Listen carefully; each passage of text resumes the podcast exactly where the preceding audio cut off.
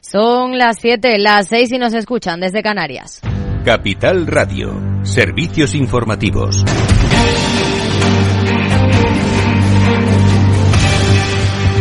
¿Qué tal? Muy buenas tardes. El mercado con la vista puesta en el petróleo, el Brent en el entorno de los 95 dólares, en el día en el que Bank of America se suma a la lista de estrategas que ha elevado sus predicciones sobre la evolución del precio del barril Brent hasta los 96 dólares en el último trimestre de 2023 por los fuertes recortes de producción de Rusia y Arabia Saudí. Vladimir Putin pide a su gobierno controlar los precios del combustible en el país por ese alza de los precios. Celebran una reunión gubernamental de dedicada a la crisis del mercado de carburantes en la que el Ministerio de Finanzas ruso ha asegurado estar dispuesto a proporcionar financiación adicional a las regiones para hacer frente a los precios del combustible. Sobre la mesa también nuevas medidas como restringir la exportación de combustible y aumentar esos derechos para los revendedores. Y seguimos allí porque hay nuevos avances en el escrutinio sobre supuestos incumplimientos de sanciones a clientes rusos por parte de entidades europeas. Elena Niedbala, ¿qué dice la última hora? El Departamento de Justicia de Estados Unidos señala a VS y Credit Suisse, esta última adquirida por VS a principios de año y cuya marca no desaparecerá hasta 2025. La investigación se encontraría en una fase inicial de ronda de contactos con las autoridades y los abogados de ambas firmas, por lo que es posible que no acabe dando lugar a una acusación. La línea de actuación del Departamento de Justicia de Estados Unidos comenzó con una serie de citaciones a distintos bancos para finalmente evolucionar a una investigación a gran escala centrada en este caso en Credit Suisse y UBS. Recordemos que Credit Suisse llegó a gestionar más de 60.000 millones de dólares en activos de clientes rusos y que UBS retuvo tras la compra de la entidad a su principal banquero para el negocio con Rusia. La investigación abarca desde las restricciones impuestas a ciudadanos rusos tras la invasión de Ucrania como las anteriores tras su anexión de Crimea en el año 2014. Desde Estados Unidos muestran así su descontento con Suiza por no estar también combatiendo el blanqueo de dinero al Kremlin y negarse a anexionarse al grupo de trabajo que persigue las participaciones rusas ilícitas. Gracias, Elena. Y la Fiscalía registra las oficinas de Volkswagen por sospechas de pagos ilegales a miembros del comité de empresa. Tras estas acusaciones, el fabricante automovilístico alemán recortó los salarios a varios miembros que denunciaron y a los que casi todos la justicia les ha dado la razón. Una noticia que llega justo cuando la empresa decide reducir la producción de eléctricos por la caída de la demanda. demanda. Perspectivas económicas en nuestros países vecinos. Italia revisará a la baja el crecimiento del PIB en 2023 hasta el 0,8% frente a la estimación de abril que lo situaba en el 1%. La causa principal es el frenazo de la actividad en Alemania, uno de sus motores económicos, mientras que Francia prevé crecer un 1,4% en 2024 y reducir su déficit público en cuatro décimas hasta el 4,4% de su PIB con un presupuesto que priorizará la reducción de la deuda y el saneamiento de las finanzas públicas. Y a las 8, ya lo saben, aquí en Capital Radio, el balance con Federico Quevedo. ¿Qué tal, Fede? Buenas, tardes, Aida, ¿qué tal? Eh, intenso el debate, ¿verdad? ¿Eh? Sí, sí. Bueno, hoy, hoy ha sido la segunda jornada, primera ronda de este debate. Eh, no ha salido, obviamente, la investidura de Alberto Núñez Fijó, tampoco saldrá el viernes, y pero de esto es de lo que, sobre todo, vamos a hablar en nuestra tertulia de hoy. Ayer no tuvimos tertulia, hoy vamos a analizar tanto la sesión de ayer, esa intervención de Oscar Puente que sorprendió a propios y a extraños en el debate de investidura de, Fijo y todo lo que ha venido pasando desde ayer en ese debate parlamentario que desde luego está dando mucho que hablar y, y provocando muchas, eh, muchas eh, artículos de opinión y muchos comentarios en las tertulias y en los periódicos. Tenemos nuestra lupa con Laura Blanco, hablaremos de vivienda, es uno de los principales asuntos que preocupan a los, eh, a los ciudadanos y tenemos nuestros deportes y todo ello a partir de las 8 aquí en el balance en Capital Radio. Pues aquí ya lo saben. Claves del mercado.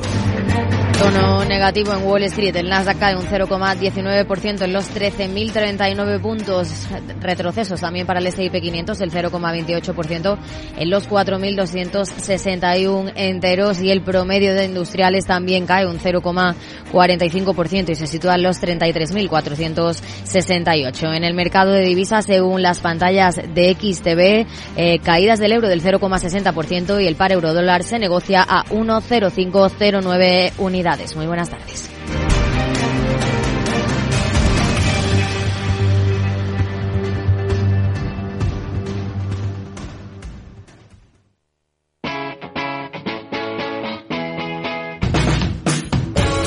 Capital Radio. Despierta la economía.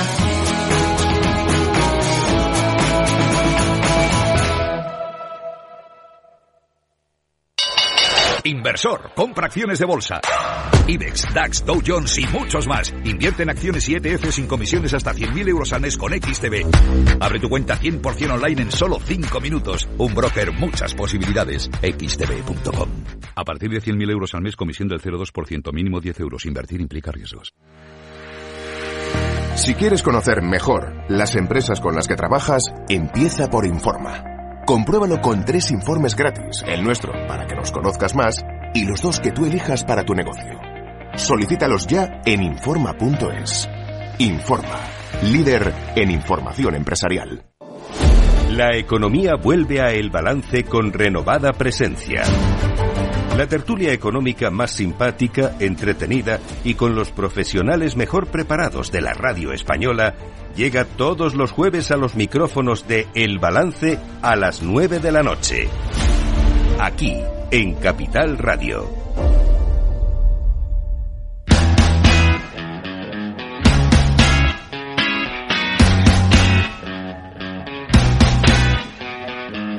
After Work, con Eduardo Castillo.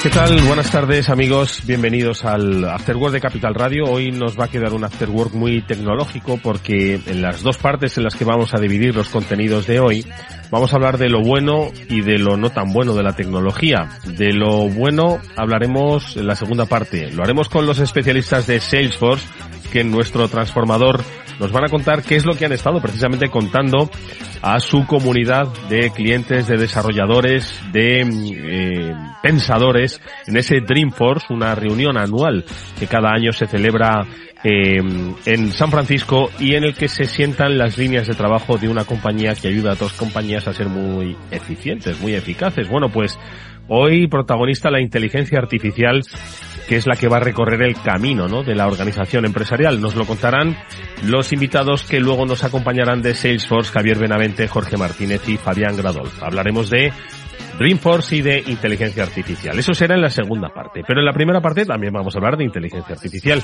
Pero lo vamos a ver eh, desde la perspectiva del mal uso de la inteligencia artificial. A nadie se nos escapa que ya se han producido, no es nuevo, ni mucho menos de estas eh, últimas semanas, ya se han producido los primeros episodios donde, haciendo un mal uso de la inteligencia artificial por una falta de educación tecnológica digital y en algunos casos de educación sexual, pues se ha visto comprometida la identidad y la propia emocionalidad de menores, en este caso en España, pero es un caso, lamentablemente, que solo es la punta del iceberg de los riesgos que conlleva la tecnología si no hacemos un buen uso de ella. La tecnología, como dice mi amigo Pablo Sanemeterio, no es mala. Eh, lo que es malo es el uso que se hace de ella, ¿no? Y si se hace mal, pues todavía peor. Bueno, pues de eso es de lo que vamos a hablar ahora mismo al inicio de este programa con la ayuda de José Manuel Vega, que ya sabéis que es nuestro profesor particular de tecnología, es director de estrategia digital del equipo, ¿eh? es autor, entre otros, de la arquitectura del mal y de varios libros de carácter técnico. Hoy, por su faceta técnica y de pensadora tecnológica, le vamos a pedir que nos hable de los riesgos relacionados con el uso de la tecnología, especialmente en niños y jóvenes. Venga, bienvenidos a este After Work, comenzamos.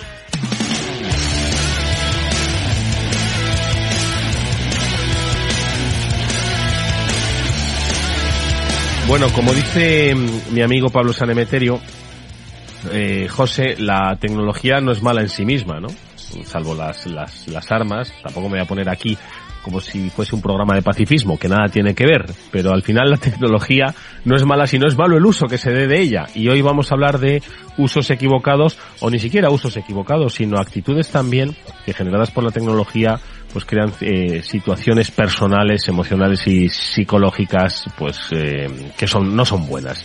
Hoy hablamos de riesgos relacionados con la tecnología. José Manuel Vega, ¿cómo estás? Buenas tardes. ¿Qué tal, Eduardo? ¿Cómo estamos?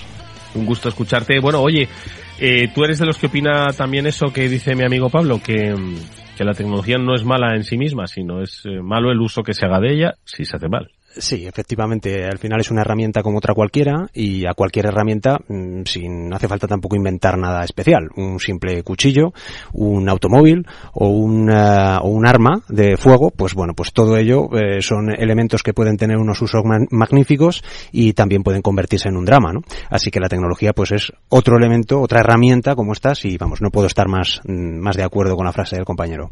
Bueno, pues yo creo que para analizar cuáles son los riesgos que hay especialmente en niños y jóvenes eh, del uso de las eh, tecnologías, ¿no? Eh, o los riesgos asociados a las tecnologías y a la eh, convivencia del mundo digital, yo creo, José, que lo primero que hay que hacer es, es, ver la edad de inicio de la, de la tecnología, porque claro, yo creo que hay muchas edades de inicio, es decir, hay una en, doméstica, eh, ahora me lo dices tú un poco más ordenadamente, ¿vale? Pero yo, como dicen muchos, dice pensamiento de barra de bar, ¿no?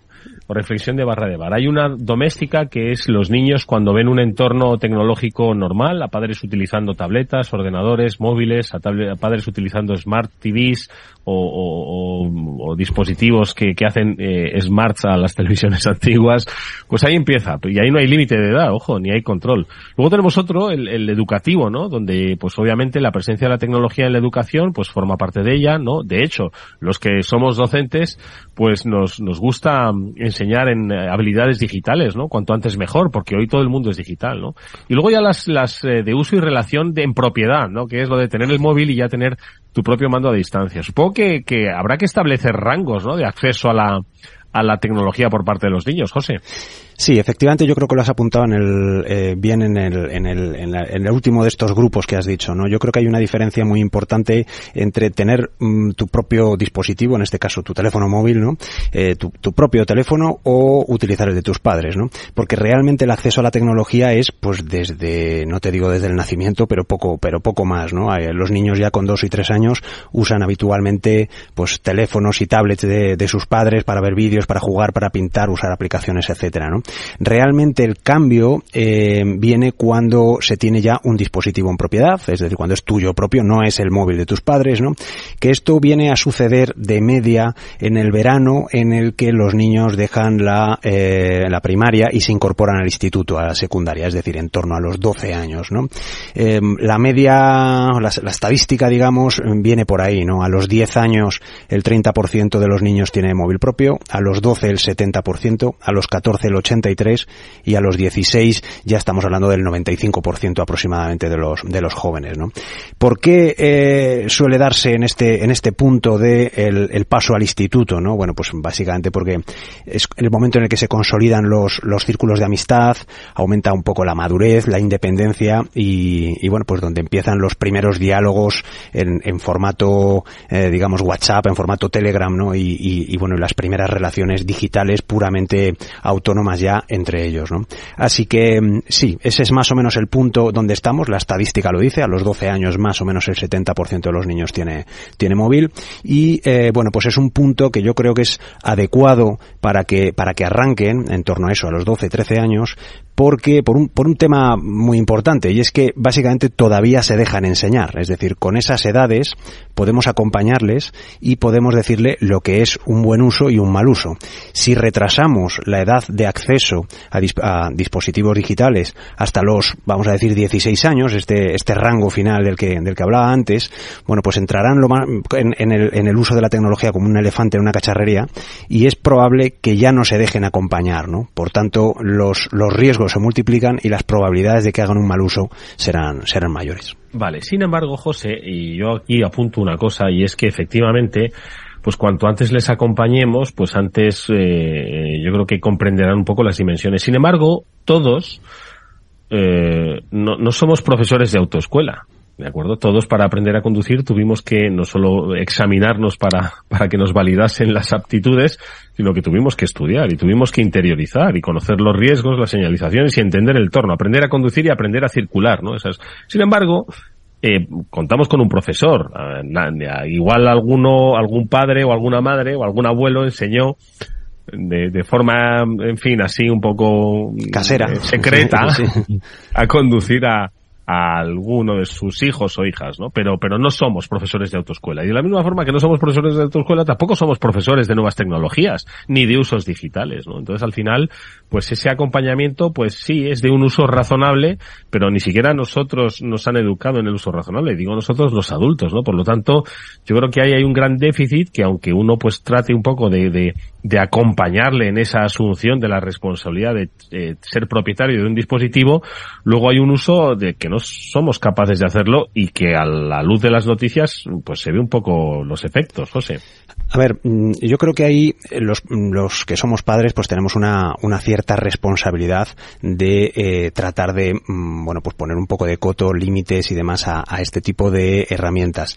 Y para ello no nos queda otra que estar al día. Es decir, al final hablamos de cultura digital. La cultura digital hoy en día es importante para todos, lo es para los chavales, pero también lo es para los adultos. Entonces, yo creo que estamos obligados, en cierta medida, a ponernos un poco las pilas y a saber un poco detrás de lo que andamos. Porque nos va a venir bien para no, para nosotros como adultos en nuestra, en nuestro desempeño, digamos, profesional y personal, y también porque ayudaremos a nuestros hijos. Hay otra serie de conceptos que, que como la experiencia, la responsabilidad que, que, que, ya les podemos enseñar. Si tenemos un poquito de cultura digital y sabemos un poco por dónde van los tiros, bueno, pues será mucho más fácil que les acompañemos y que les digamos hasta aquí sí y hasta aquí no, ¿no? Así que, por supuesto que no se trata de que todos seamos ingenieros, ¿no? No, no, nadie está hablando de eso, ¿no? Sino de simplemente de que tengamos un poco de cultura digital, un poco de interés, un poco por lo que está ocurriendo. Y ya digo, no solo por el hecho de enseñar o acompañar a nuestros hijos, sino porque nos vendrá bien para nuestro desempeño profesional. Oye, ¿cuáles son un poco los, riesgos ¿no? que se han identificado ¿no? y que están asociados a la tecnología y que tienen más impacto en, en jóvenes y en, y en niños? Porque, ojo, los riesgos también son para los, los adultos, ¿no? Eh, como bien has apuntado, pues mm, también nosotros eh, vamos un poco en pañales digitales, pero bueno, la experiencia de vida, pues quizás es un punto a favor, no excesivamente grande, sí. pero para controlar ciertos, ciertas actitudes, ¿no? ¿Cuáles son los que se han identificado principalmente, José? Esos riesgos eh, de, del uso inadecuado o inapropiado de la tecnología. Bueno, pues mira, el, el, primero, quizás el más habitual, es el de la denominada ciberadicción, ¿no? Es al final la, conexión compulsiva y muy frecuente a lo largo de muchas veces a lo largo del día, ¿no? Hay documentados casos de adolescentes que están conectados hasta 12 horas al día, eh, lo cual, bueno, pues eh, se manifiesta en una dispersión de la atención y pérdida de la noción del tiempo, eh, confunden incluso lo real con lo que han vivido en entornos virtuales, mal humor, nerviosismo porque no se puedan conectar y sacrificar, que es donde viene, eh, donde se origina realmente el problema, ¿no? Sacrificar otras actividades como las relaciones sociales o reducir horas de sueño o incluso la comida, la higiene, lo, lo más básico, ¿no? Todo por estar, por estar conectados, ¿no?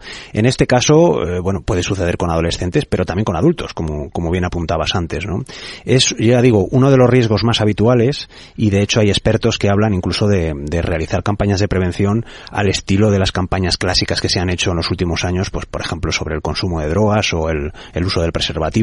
Así que, bueno, pues es eh, algo cada vez desgraciadamente más habitual y que eh, bueno pues que tampoco hace falta ser un experto eh, como decíamos antes un, un, ingeniero experto en tecnología no sino que bueno pues lo vemos no los vemos un poco por el comportamiento de nuestro de nuestro hijo no eh, qué podemos hacer para todo esto bueno pues al final todo se resume en, en moderar el uso en hacer un, un uso razonable no por ejemplo hay, hay herramientas de control parental que podemos instalar en nuestro móvil y en el móvil de nuestro hijo. Por ejemplo el Family Link de, de, Google, con el cual, bueno, pues podemos poner un límite al número de, de minutos o de, o de, horas de uso, ya no solo del dispositivo, sino también de eh, cada una de las aplicaciones. Es decir, bueno, pues mira, solo puedes ver media hora de YouTube y 15 minutos de WhatsApp y, y, yo qué sé, de la aplicación de turno que sea, 15 minutos de, de, Instagram, ¿no? Y a partir de ahí, el móvil simplemente salta un aviso y te dice que ya no, que ya has cumplido el tiempo por ese día y que tienes que esperar hasta el día siguiente, ¿no? Son fórmulas al final que, bueno, mmm, según, como decíamos antes,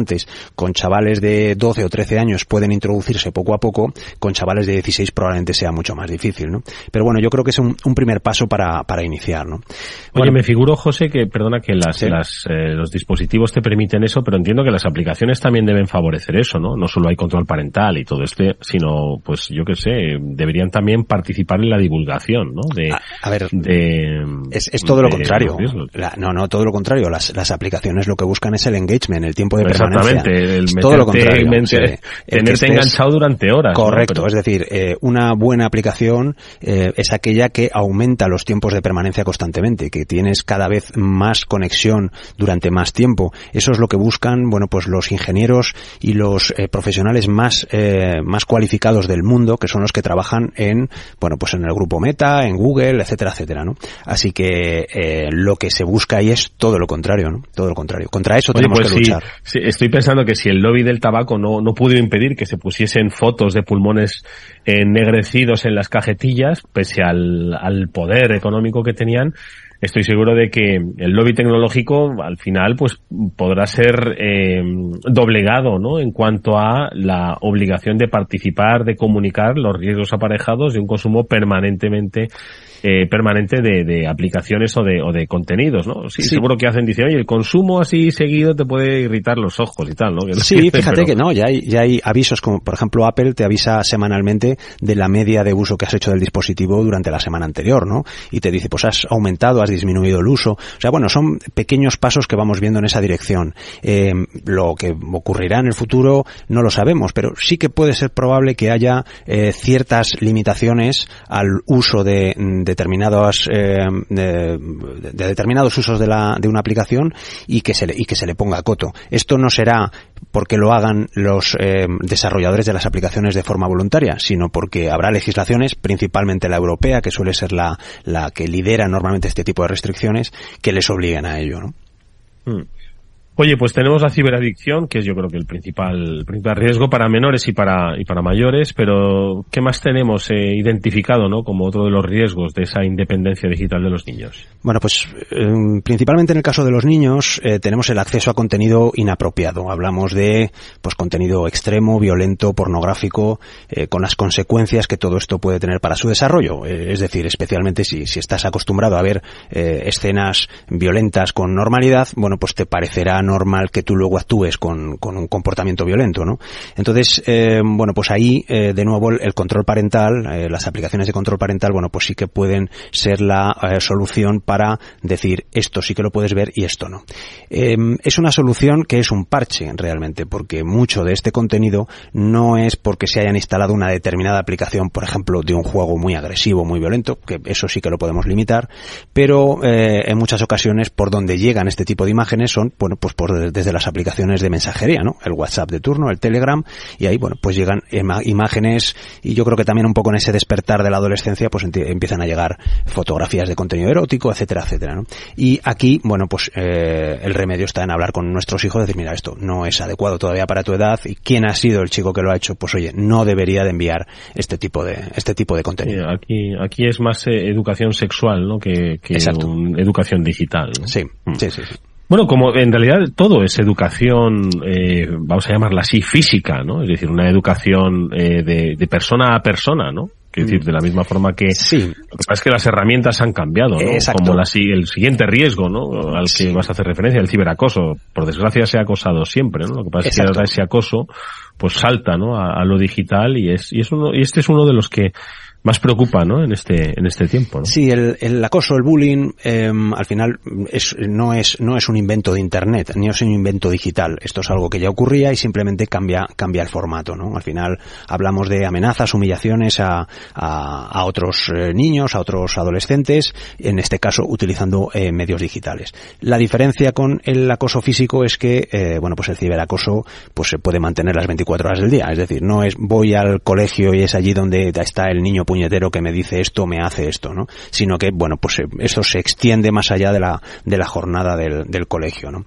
Así que aquí, de nuevo, eh, bueno, pues las, eh, utilizar las opciones de bloqueo que utilizan, que, que, tienen las diferentes redes sociales, es decir, que si hay alguien que a través de una, de una determinada aplicación me está machacando, bueno, pues utilizar las, las opciones de bloqueo para que no se pueda poner en contacto conmigo. Esto se puede hacer prácticamente en todas las aplicaciones.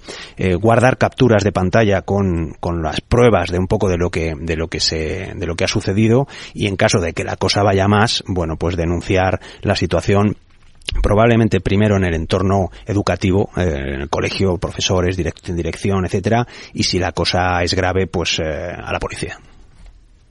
Oye, eh, más más eh, aspectos donde debemos tener mucho cuidado, ¿no? Con, con la educación que damos, la educación el, sentido común en la vida, pero también en lo digital, es a entender que, que hay un yo físico y hay un yo digital. Y ese yo digital está creado y, tiene el mismo peso, identidad y capacidad que un yo físico, ¿no? Que es, pues eso, nuestra identidad digital, ¿no? Exacto. Ya, yo creo que ya hemos dedicado algún programa también a hablar de esto, ¿no? del, del, yo, del yo físico y del yo, y del yo digital, ¿no? Eh, de, tu identidad digital y, del, y de los problemas que nos puede acarrear eh, a día de hoy, ¿no? Bueno, pues uno de estos problemas es la suplantación de identidad, el phishing. Eh, bueno, al final se trata de que una persona se apropie indebidamente de la, de la identidad de otro, ya sea porque, bueno, se hace con una de nuestras contraseñas y accede a un servicio y publica en nuestro nombre, o bien simplemente porque se crea una segunda cuenta con mi nombre, apellidos, con una foto que me han podido hacer de forma casual, y entonces empiezan a publicar, bueno, pues cosas para provocar eh, sobre esta persona burlas, eh, hacer un uso indebido, utilizar sus contactos, yo qué sé, realizar compras y la cosa un poquito más allá, ¿no? Realizar compras, incluso pequeños delitos económicos, extorsiones, chantaje, etcétera, etcétera, ¿no? Así que, bueno, pues esto es algo que de nuevo, pues tenemos que tener muy en cuenta, pues por ejemplo, a la hora de utilizar contraseñas lo más seguras posible, nunca compartirlas. Esto es algo muy habitual, pues entre amigos, ¿no? Cuando, sobre todo cuando se empieza, pues somos súper amigos, venga, pues oye, ¿cuál, dime la contraseña de tu móvil y yo te digo la del mío. O dime la contraseña de tu Facebook o de tu Instagram y yo te digo las del mío, ¿no? Entre novios, por ejemplo, esos primeros noviazgos, ¿no? De la, de la adolescencia, ¿no? Bueno, pues es un error, ¿no? Al final yo tengo mi parcela de independencia y no tengo por qué compartir esto contigo de igual manera que no comparto otro otro tipo de cosas, ¿no? Esto, José, tiene mucho que ver, ¿no? Con otros dos riesgos, ¿no? Identificados como grooming y sexting, ¿no? Que al final forman parte también de la propia privacidad de uno, ¿no? Cuando uno piense, cuando uno tiene que entender que cuando comparte algo por internet deja de ser propietario ya de ese algo, ya sea su identidad, su voz. Ahora con estas aplicaciones de inteligencia artificial que nos traducen a idiomas que desconocemos, pues comentaban el otro día los especialistas en ciberseguridad, pues que ya hemos perdido los derechos sobre esa voz, ¿no? Porque ya pues están en manos de, hay, habrá una letra pequeña, ¿no? Que diga que esa voz ya le, pertenece eh, para hacer todo lo que quiere esa compañía. Bueno, pues eso es también un poco lo que se debe entender, que cuando tú compartes algo, pierdes ya el poder sobre ese algo. ¿eh? Sí, y aquí, mira, vienen, vienen dos, dos riesgos muy, muy habituales y que yo creo que esto es muy importante hablarlo con nuestros hijos, independientemente de la faceta tecnológica. Una de ellas es lo que se conoce como grooming, que es básicamente el contactar con, eh, cuando un niño contacta con otro, con otro menor, pensando que es un menor, pero no lo es. Quien hay al otro lado es un adulto. Es muy habitual que te lleguen, que se inicien conversaciones en una plataforma de mensajería, en una red social, en un videojuego, por ejemplo. Esto es muy, muy, muy habitual.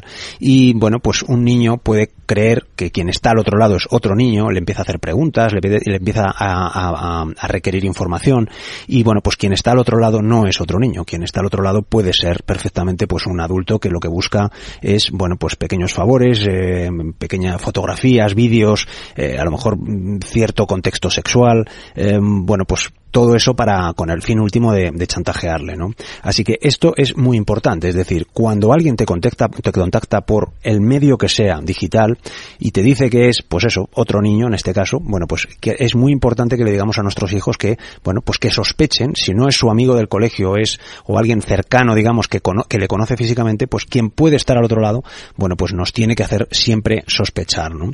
Y lo mismo ocurre con, con la otra, con el otro de los riesgos, el, lo que denominamos sexting y es, bueno, pues el envío de textos o imágenes de carácter, vamos a decir, erótico a través de Internet, ¿no? Ya sea de manera voluntaria, por ejemplo, con, con entre parejas, ¿no? O bien con desconocidos que, bueno, pues que se pueden hacer pasar por terceros, el grooming que estábamos hablando antes, ¿no? Así mm. que aquí aplica esto que, eh, que es el, sentido común, básicamente, pero mm. que conviene recordar siempre a, a, los niños, ¿no? Es nunca compartas contenido en Internet y que, que no quieras que, que, que sea conocido de manera abierta. Para los adultos, la, versión adulta es nunca compartas contenido que no quieras que aparezca en un periódico, que salga en un juicio o en una entrevista de trabajo, ¿vale? Tal cual. Oye, pues hay un aspecto y con esto concluimos este repaso, ¿no? A los a los riesgos, ¿no? Derivados del uso del mal uso de la tecnología que es el referido al de la inteligencia artificial. Ahora, a continuación, vamos a ver los buenos usos que se van a hacer de la inteligencia artificial, pero hay, eh, pues este apartado, de la misma forma que se utilizan más, eh, mal eh, las cuestiones relativas a la identidad digital, también se utiliza mal la inteligencia artificial y esto es solo el principio de lo que, de lo que hemos visto porque está generando cosas absolutamente sorprendentes y fascinantes y que por desgracia pues alguien las usará para mal.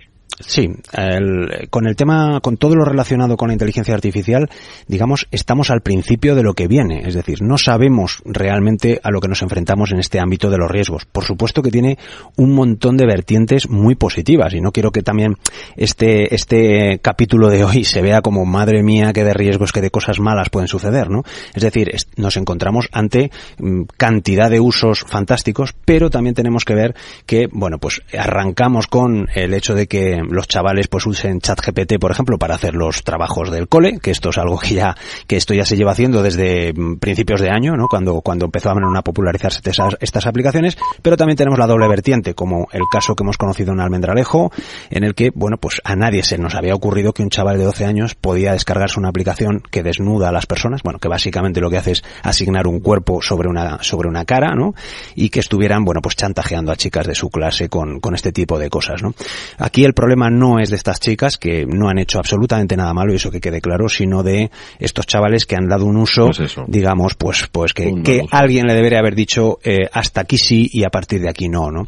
En términos generales, aplicado luego en este caso concreto, pues mm. ha sido muy sorprendente para todos, ¿no? Pero sí Oye, José, pues escucha, eh, tenemos pendiente de un programa, hoy hemos analizado los riesgos derivados de un mal uso de la tecnología, especialmente hacia niños y jóvenes. En el próximo. Vamos a hacer eh, un itinerario didáctico para formar a padres, educadores, sociedad en general, pues para acompañar en el uso de la tecnología a niños y jóvenes, pues para evitar a futuro estos problemas. Ha sido interesantísimo el repaso que hemos hecho hoy con José Manuel Vega, director de estrategia digital del equipo E, autor de Arquitectura del Mal, varios libros técnicos y hoy con su experiencia, como siempre, nuestro profesor de tecnología nos viene a acompañar en este Afterwork. José, gracias, como siempre, un saludo y hasta muy pronto. Gracias, Eduardo, nos vemos. Un fuerte abrazo. Chao. Vamos nosotros con un consejo, porque si inviertes en bolsa esto te interesa. XTB, tu broker con más de 15 años en España, tiene la mejor tarifa del mercado para comprar y vender acciones y ETFs. No pagues comisiones hasta 100.000 euros al mes. Si inviertes en bolsa o quieres empezar, más sencillo imposible. Entras en xtb.es, abres una cuenta online y en menos de 5 minutos compra y vende acciones sin comisiones. Además, con atención al cliente las 24 horas al día. ¿A qué estás esperando? Ya son miles de clientes los que confían en xtb.es. Un broker, muchas posibilidades. A partir de 100.000 euros al mes, la comisión es del 0,2%, mínimo 10 euros, invertir implica riesgos.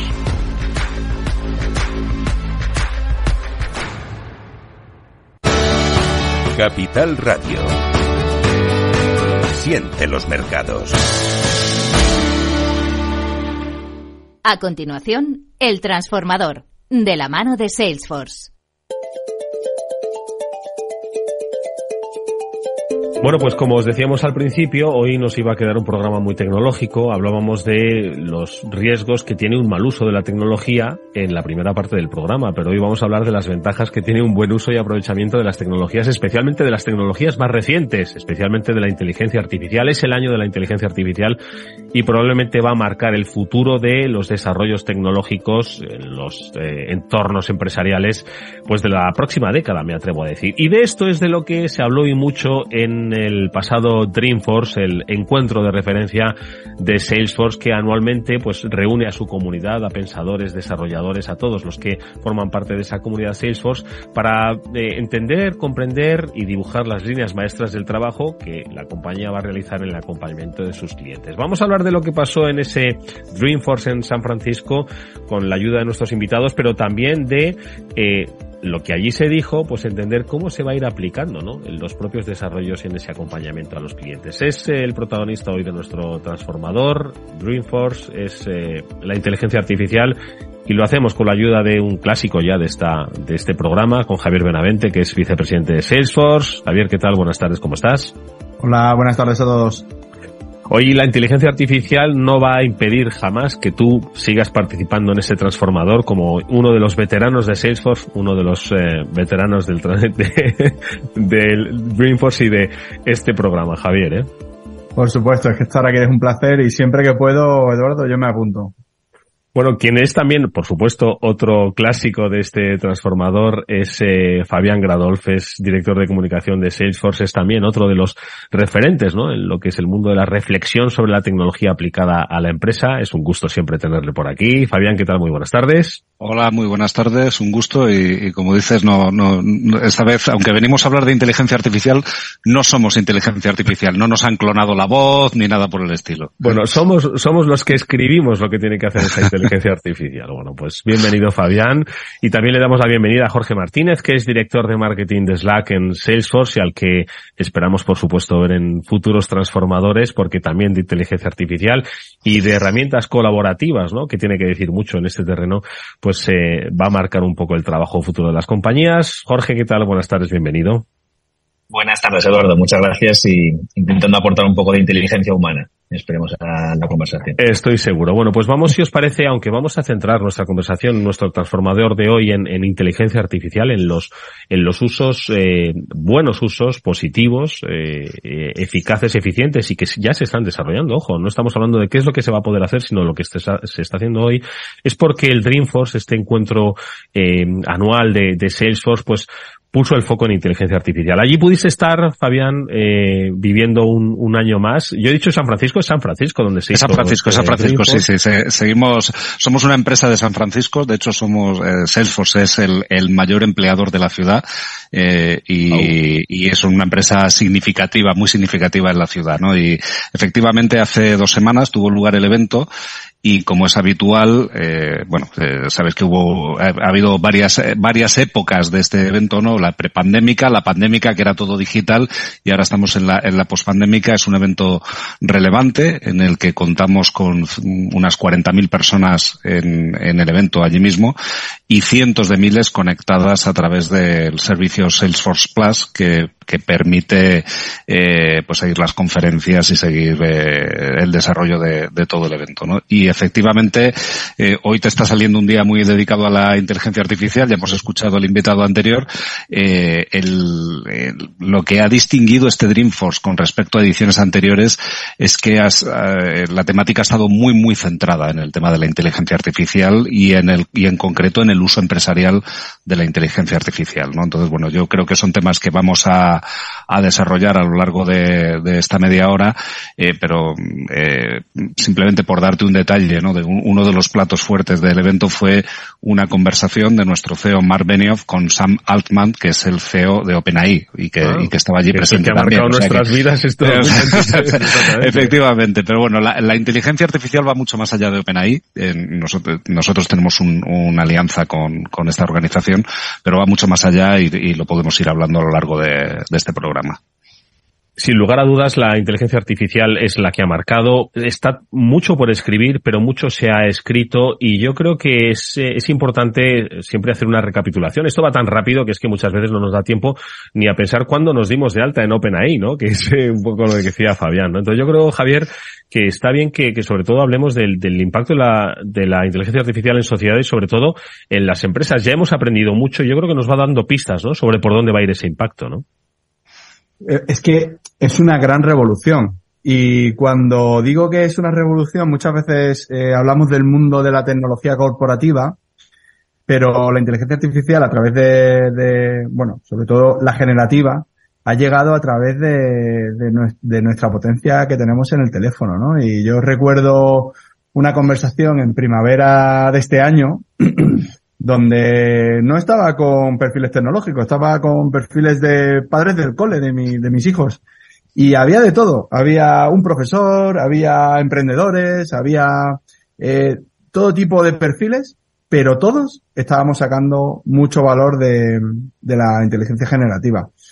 Eh, y bueno, los, los, estudios de las grandes consultoras ya los dicen, ¿no? O sea, el, 80, el 86% de los CIOs piensan que la generativa, la inteligencia artificial, va a tener un papel muy importante en su organización en el futuro próximo.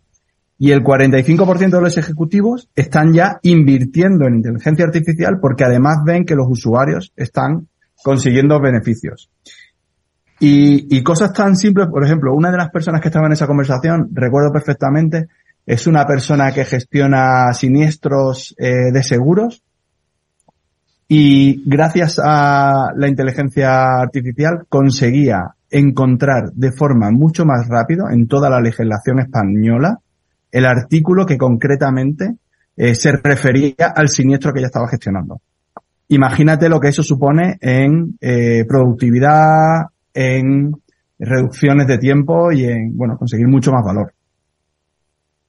La verdad es que eh, lo de la inteligencia artificial, yo creo que faltaba que nos lo creyésemos, porque si no me equivoco, Javier, en Salesforce lleváis trabajando con inteligencia artificial desde hace prácticamente una década, ¿no? De hecho, venís desarrollando eh, herramientas que, que lo permiten, ¿no? Y yo creo que, pues, eh, supongo que eran los time to market, ¿no? Y hoy sí que podemos hablar de, de, de eso, ¿no? Estamos en, en, una, en, un, en un trabajo que ya se había hecho y que hoy está provocando esa revolución. Una revolución que ¿dónde la ubicamos, Javier? Lo primero que comentas, Eduardo, es desde 2014, Salesforce, aunque no lo parezca, es uno de los principales actores en la generación de papers eh, y de, bueno, de estudios muy experimentales y muy relacionados con, con, la, con la universidad, ¿no? Pero que han conseguido, a través de esa teoría, o sea, desarrollar toda una inteligencia artificial que ahora, hoy, hoy por hoy, ya es un, es una realidad. Y muchos de nuestros clientes o mucha gente no lo, no lo sabrá, pero nosotros hoy por hoy tenemos una inteligencia artificial predictiva, que son la, que es Einstein, que realiza un billón de predicciones cada semana. Eh, ya le está dando a nuestros clientes inteligencia sobre, por ejemplo, qué lead es el, el más, eh, el que tiene más probabilidad de cierre para que el comercial se pueda centrar en él, ¿no? Ese, ese es un ejemplo. Mm. Pero pasa como todo, Eduardo. La tecnología tiene que estar al servicio de la persona, del desarrollo de las personas, del desarrollo humano. Mm. Y ahí, ahí hay una dicotomía. Y hablabais antes, ¿no? De los, de los peligros de la inteligencia artificial, de los peligros de la, de la, mm. y, y aquí Salesforce tiene un mensaje muy interesante. Y es cómo llevamos la confianza que nosotros hemos sido capaces de poner en el software empresarial a, la inteligencia artificial corporativa. Hmm. No, eh, yo creo que apuntas ahí, Javier, un, aspecto muy interesante y os invito a que Fabián y, Jorge lo, comentéis, ¿no? las diferentes capas, ¿no? Que viene a, a, a, disrupcionar, a revolucionar, llamadlo como queráis, ¿no? La inteligencia artificial hablabas de la gestión de datos, un billón de datos, ¿no? Que está ahora mismo procesando de manera automática el Einstein de Salesforce. Estamos hablando de la confianza, ¿no? Por supuesto, que, tiene de cómo va a impactar en el cliente, sobre todo siendo vosotros los, los pioneros, ¿no? De, del concepto de empresa de cliente, ¿no? De enfocarlo y luego también del, del propio aprovechamiento de, de, la inteligencia para las compañías. Si un, si un, eh, un experto en riesgos y en reaseguros encuentra en un chasquido dentro de la legislación lo que antes le podría llevar eh, minutos, horas o días y papeles, pues eso es claramente apunta a la, a la, a la productividad. Hagamos una reflexión sobre datos, confianza, cliente y productividad. A ver, ¿quién se arranca? Pues si quieres, me, arranco yo con el tema de la confianza, ¿vale? Y que creo que es un valor distintivo de, de lo que Salesforce está eh, poniendo a disposición de sus clientes en el mercado. ¿no? Y, y volviendo a Dreamforce, es algo que se comentó mucho y, y creo que Mark Benioff lo comentó casi desde el principio de, de su conferencia nosotros no somos dueños de los datos de nuestros clientes. ¿eh? Eh, ellos depositan su confianza en nosotros, en nuestros sistemas, en nuestros centros de procesos de datos, pero no somos dueños de los datos y ni siquiera podemos ver los datos, no los vemos. Eh, ellos son los que tienen que gestionar todo eso y realmente una inteligencia artificial eh, generativa funciona bien en tanto, y la predictiva también funciona bien en tanto en cuanto los datos sean de buena calidad. Los clientes tienen datos de buena calidad, porque tienen datos de operaciones reales con los clientes, de interacciones reales con los clientes. Eh, si eso eh, se pone en peligro por cualquier mm, problema de, fuga de datos o por cualquier problema de, confianza en el proveedor, pues la inteligencia artificial no tendría cabida. Entonces, por ese motivo, Salesforce está haciendo un, esfuerzo adicional y de hecho ha puesto una capa tecnológica adicional que se llama Einstein Translayer, que no te voy a explicar cómo funciona, entre otras cosas, porque no lo haría bien, eh, pero, pero que eh, tiene precisamente ese objetivo, incrementar la confianza. Entonces yo creo que este, esta es un, eh, la confianza y el valor de los datos, porque tenemos que hablar de datos de buena calidad y una de, las diferencias que hay entre la inteligencia artificial de uso público que puedas encontrar y la que podamos encontrar en el uso corporativo es que en el uso público se está alimentando muchas veces de datos que no sabes de dónde provienen, eh, que no sabes qué calidad tienen, no sabes qué fuentes son. En el caso de Salesforce, eh, nuestros clientes sí saben de dónde provienen los datos, de dónde sale eh, toda esa inteligencia y todo ese trabajo. Oye, pues permitidme que hable ahora de productividad porque lo haga con, con la ayuda de, de, Jorge a propósito de, como director de, de, marketing, de una herramienta que lo que pretende hacer es eh, mejorar la productividad. Estamos hablando de Slack. ¿Cuál es un poco su, su perspectiva y reflexiones de cómo la inteligencia artificial va a cambiar la forma en la que vamos a ser mucho más eficaces en el trabajo, mucho más productivos. Es el, el, gran objetivo de todas las compañías, ¿no? Eh, que, que, el tiempo de trabajo sea tiempo de calidad, tiempo de, de, productividad y eso va a mejorar, ojo, en el tiempo de calidad de las personas en su relación con la empresa ya de manera personal. Yo creo que es, es una combinación circular impresionante, ¿no? Entonces, un poco, Jorge, ¿cuál es tu reflexión sobre la productividad? Sí, a ver, yo, bueno, Slack desde que nació se, identifica con un aumento de, la productividad eh, por su razón de ser, por lo que es el producto. El producto al final es una for, nació como una nueva forma de comunicarse eh, en torno a canales. Esos canales son, vamos a hacer un símil horrible, que es hacer lo que sean grupos de, de, de WhatsApp, pero abiertos. Entonces al final lo que aquí acabas metiendo es mucho dato, mucho dato y mucho acceso a mucho conocimiento. Después hubo una transformación en la cual ya cambiamos un poco la forma en la que se comunican eh, y colaboran la gente en las empresas, con lo cual pasamos al siguiente paso que es automatización. Esta automatización que hacemos pues son procesos eh, repetitivos que tenemos a lo largo del día y que al final tampoco acaban añadiendo mucho valor a lo que a lo que hacemos. Te voy a poner ejemplos. Eh, un comercial actualizando sus oportunidades después de visitar clientes, eh, las típicas notas o resúmenes que se mandan después de, de, una, de una llamada de media hora y todo el mundo, y una persona tiene que invertir casi otra media hora en hacer un resumen para los que no han estado, para los que no se han enterado bien o para que quede todo claro. Realmente todo eso, eh, si nos lo pudiéramos evitar y directamente nos centráramos en cuáles son las siguientes acciones de esa reunión o en poder vender o, o, o llegar a más clientes ese día, pues estamos realmente dando un paso adelante en la, en la productividad. Con lo cual, esta marcha eh, que le mete toda la parte de inteligencia artificial es un, es un detonante, es un detonante. Y al final, eh, eh, la, esto es como si fuera un, un, un motor de, de, combustión y, y el, el, la, la, gasolina son los datos. No hay nada. Eh, todos los, todas las empresas, todos nuestros clientes que utilizan Slack, realmente lo que están generando son conversaciones, conversaciones con datos, datos, gente resolviendo dudas, eh, planes de estratégicos que se ponen, se cuelgan ahí en la, en la, se comparten ahí, feedback, ideas, con lo cual todos estos datos a los que tiene acceso son en los que se basa toda la eh, inteligencia, las capacidades de inteligencia artificial generativa que, que tenemos en, en Slack. Y además entiendo, Jorge, que todo se hace desde una perspectiva de usabilidad absolut, eh, absolutamente friendly, en el sentido en el que eh, nosotros no vemos la inteligencia artificial, simplemente la disfrutamos, ni siquiera hemos cambiado el entorno, porque yo creo que esa es la clave, ¿no? El, el sí. se decía, el, el, aprovechamiento del dato, el hacerlo inteligente, pero que no supusiese un, una traba, pues esa, esa cultura tecnológica de las diferentes eh, organizaciones, ¿no? Que al final, pues oye, tienen la que tienen. Y esto yo creo que también es otra de las claves, ¿no? En ese sentido de Slack, ¿no?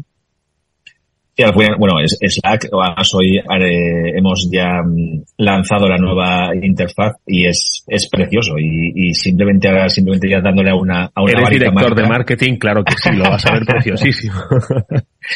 Y, y, pues, y como te digo, o sea, tiene hasta una varita mágica con unas estrellas, tú le das ahí y efectivamente la, la magia sucede. Y, y yo, nosotros creemos realmente que el, que el, que el paso que se da eh, adelante y, y las, eh, todo lo que obtenemos eh, hace que, que, realmente lo que tú decías de, de esa integración, por ejemplo, de, de, otras aplicaciones empresariales que tienen. El objetivo un poco de Slack es que todo lo que sea una acción que inviertas mucho o que inviertas mucho tiempo y que inviertas mucho valor, como puede ser crear una presentación en, en PowerPoint, como puede ser eh, eh, consultar un reporte, un informe en, tu CRM. Todas esas acciones sí que vas a tener que hacerlas siempre en las, otras, en, en, las otras aplicaciones. Pero todo lo que sea ligero, una aprobación, un comentario, etcétera, etcétera, todo va a pasar en Slack. Y ahora potenciado con toda la parte de inteligencia artificial, lo que vamos a hacer es que ya incluso dejemos de pensar en esas acciones repetitivas. No sé si tiene mucho que ver Einstein, ¿no? Que es eh, el nombre, ¿no? Que identifica, pues, esa herramienta de, de, inteligencia artificial de Salesforce que, como apuntaba Javier, pues se viene trabajando desde el año 2014, ¿no? Pero que claro, una década después, pues ya es todo un señorito de, de 10 años y que sigue evolucionando. Y entiendo que, eh, no sé si en el Dreamforce se hablaron eh, de novedades, ¿no? Sobre, sobre Einstein, sobre las capacidades que va a tener y va a permitir aplicar a las, a las compañías. Fabián. Fabián o Javier, porque bueno, como, como quieras. Sí, yo os lo cuento, yo os lo cuento, hombre, porque o sea, este tema es apasionante, ¿no? La inteligencia artificial al final, eh, todos la habéis usado, ¿no? Puede ser muy generalista. ¿Cuándo realmente aporta muchísimo valor a la empresa y al empleado?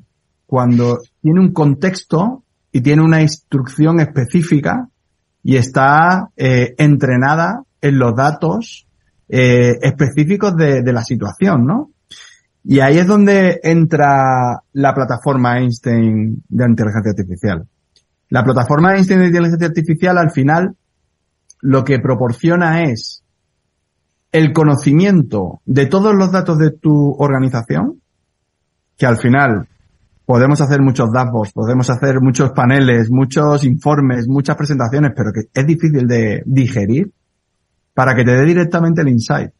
Y cuando algo es específico, tiene confianza porque, bueno, los datos están, no están saliendo de tu entorno, eh, y al final va en el momento de, eh, el momento clave en el que tienes la interacción con el cliente, es cuando te proporciona mucho valor. Al final, ¿qué es, qué es la plataforma de Einstein? Aplicar la inteligencia artificial a todas las herramientas de Salesforce para que estén activadas en el momento clave de la interacción con el cliente. Incluso, y, al final es como un, como un piloto, ¿no? O sea, me, recuerda mucho a, a tu copiloto, a tu ingeniero de Fórmula 1. Tú eres un piloto de Fórmula 1, estás haciendo tu trabajo, que estés conduciendo, ¿no? Pero el, ingeniero te está diciendo, oye, aprieta que vienen por detrás, oye, ten cuidado con las ruedas que, que gastas, ¿no? Entonces, eh, el copiloto de Salesforce lo que te va a ayudar es a darte la próxima acción más relevante con el cliente. Y si eres un, eh, un agente de atención al cliente, pues te estará ayudando a resolver un caso a la vez que el cliente te está escribiendo en un chat. Eh, dándote la mejor respuesta o sugiriéndote los mejores artículos de conocimiento. Y si eres un comercial, te estará sugiriendo qué email tienes que escribir a tu cliente eh, para posicionar el mejor producto que por inteligencia artificial ha encontrado dentro de toda la base de los cientos de miles de clientes de, de Salesforce. Yo, que, yo, quería, pero, pero yo que, quería añadir algo ahí porque, o sea, yo creo que eh, hay una parte de, de, la inteligencia artificial que tiene una, una belleza particular ¿eh? de la inteligencia artificial generativa y que no, no, sé si se está destacando, ¿no? Que es el tema de la facilidad de uso. ¿Eh? y esto es lo que realmente va a acelerar la productividad de las personas. Ahora mismo cualquier aplicación, incluso las más simples, que, hayan sido diseñadas para ser utilizadas de una manera cómoda, pues hay una curva de aprendizaje, ¿no? A la hora de, de cualquier persona que tiene que aprender a utilizarla. Pero con la inteligencia artificial generativa, la comunicación con la aplicación es mucho, mucho más en lenguaje natural, si quieres, ¿no? Y de hecho el, copiloto del que estaba hablando Javier tiene mucho que ver con eso. Es, eh, yo le voy a preguntar a la aplicación, oye, yo necesito hacer esto, dime cómo lo hago. Y el copiloto te va a guiar para hacer todas esas cosas, dándote las respuestas, ofreciéndote el contenido y demás. Incluso lo hemos llevado al nivel de la customización de las aplicaciones, ¿no? Nuestras aplicaciones ya, ya son de, de, de bajo código, es decir, para, para customizarlas para una empresa en concreto no es necesario saber mucho de programación, pero es que ahora va a ser todavía más sencillo. Es que eh, los desarrolladores y administradores de, las aplicaciones y de los sistemas van a poder utilizar este copiloto precisamente para hacer estas customizaciones. Entonces, eh, hubo una frase que, se dijo ya en junio, antes, antes del Dreamforce, ¿no? Decía la inteligencia artificial generativa es el nuevo interfaz de usuario. ¿Eh? Y esto eh, es, es, importante destacarlo porque tiene mucho que ver con la productividad y tiene mucho que ver con la facilidad con la que los trabajadores, los empleados de cualquier especialidad van a interactuar con las aplicaciones de negocio. Mm. Es el, el hecho de que sea conversacional, es decir, que haya que interactuar, yo creo que también es, es interesantísimo y entiendo que también hay y esto es una reflexión que le, pido a Fabián, que seguro que ha leído mucho, va, vamos a tener también que, incorporar la, la, capacidad de saber preguntar y saber pedir, ¿no? A nuestra, para sacarle todo el provecho a nuestra inteligencia artificial, ¿no? Y en ese sentido yo creo que también estáis ahí acompañando a las compañías, ¿no? Indudablemente la formación eh, va a formar una parte esencial de, de, toda nuestra nuestra actividad con, con, el desarrollo de la inteligencia artificial y con la implantación de los proyectos en los clientes, eh, porque efectivamente todo, algo hay que aprender, ¿no? Pero yo insisto, creo que es más sencillo aprender esto que aprender algunas aplicaciones que aprendíamos en el pasado. Es, es más fácil, eh, simplemente porque, porque nos ayuda el sistema. Sí, no, además yo creo que, que lo estamos experimentando eh, como usuarios. Al final, esto se llama el prompt, ¿no? El, el contexto, eh, la instrucción que tú le das, ¿no? Al, a la inteligencia artificial para que la respuesta sea de mucho más valor porque es mucho más específica. Eh, Salesforce ahí tiene una ventaja brutal. Nosotros nos, nos eh, centramos mucho en las aplicaciones cómo activamos este conocimiento y esta instrucción o este, o este resultado de la inteligencia eh, eh, artificial con el usuario. Pero piensa, Eduardo, una cosa. Eh, construir un modelo LLM o un modelo de grande con, bueno, pues una base de datos enorme de datos, no es, no es algo trivial. Es algo que es bastante complicado. Y darle eh, a esos datos una, un, bueno, una fórmula que sea estándar en el mercado para cada una de las industrias no es algo trivial, es un proyecto de eh, medio recorrido, ¿no? Puede ser de seis meses. Yo creo que ahí Salesforce tiene una, una ventaja brutal en el sentido de que el modelo de datos para cada industria ya está definido. Ya, ya lo tenemos. Y un cliente puede empezar de forma muy sencilla con un modelo estándar probado y testado en la industria y a partir de ahí sí sacar casos de uso de muy alto valor gracias a esas instrucciones y esos prompts que tenemos que aprender a hacer pero que nos va a ser mucho más fácil. Pues ¿sabes qué es lo que estoy deseando? Pues estoy deseando que vengan al transformador las compañías acompañadas por los expertos de Salesforce que nos cuenten su propia experiencia de cómo la inteligencia artificial les cambió el negocio, les transformó el negocio. Estoy seguro de que los protagonistas de los próximos programas van a tener la inteligencia artificial como el puntal de su transformación. Por supuesto, sin olvidarnos de que esto parte de una transformación cultural hacia lo digital. Hoy se escribe con el nombre de la inteligencia artificial. Ha sido muy interesante conocer esa aproximación, dónde está trabajando Salesforce, hacia dónde va a acompañar a sus compañías, eh, no solo en la transformación cultural, en la revolución del dato, del cliente, la confianza, sino también de la productividad, con la ayuda de Javier Benavente, vicepresidente de Salesforce, de Jorge Martínez, el director de marketing de Slack, y de Fabián Gradolf, el director de comunicación de Salesforce. A los tres, gracias por haber estado en este transformador interesantísimo. Nos vemos, por supuesto, en un próximo programa, como digo, ya con la experiencia de las compañías. Gracias a los tres. Muchas gracias. reto. Muchas hasta gracias. pronto. Y nosotros lo que hacemos es despedirnos ya hasta mañana que volverá este After Work a la misma hora, a las 19 horas en la sintonía de Capital Radio. Gracias y nos vemos. Hasta entonces. Adiós.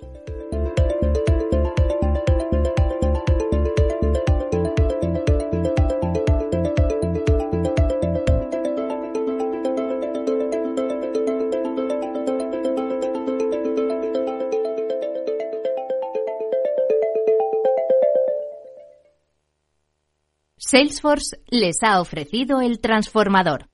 Capital Radio. La genuina radio económica. ¿Crees que tu empresa necesita un empuje digital? ¿Te faltan recursos para avanzar? ¿Quieres conocer lo que otros ya están haciendo? Acude al evento Universidad Pyme en IFEMA Madrid los días 26 y 27 de octubre. No te lo pierdas. Más información en universidadpyme.fundae.es.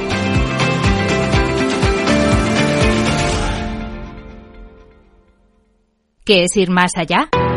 Con Arval podrás llegar donde te propongas de la forma más sostenible y asegurar un mundo mejor contribuyendo a la seguridad en carretera, al futuro de las ciudades y a la calidad de vida. Ser responsable sin tener miedo al liderar el cambio. Arval, la transición energética arranca aquí. Más información en arval.es.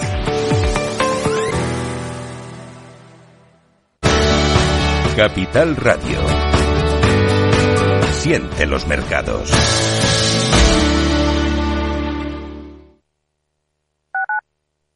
Capital Radio 103.2. Te quiero de colores. Te quiero libre. Te quiero vibrante. Acogedora. Fuerte y valerosa. Te quiero como eres. Madrid. Te quiero diversa. Madrid. Te quiero diversa. Comunidad de Madrid. La economía vuelve a el balance con renovada presencia. La tertulia económica más simpática, entretenida y con los profesionales mejor preparados de la radio española llega todos los jueves a los micrófonos de El Balance a las 9 de la noche. Aquí, en Capital Radio.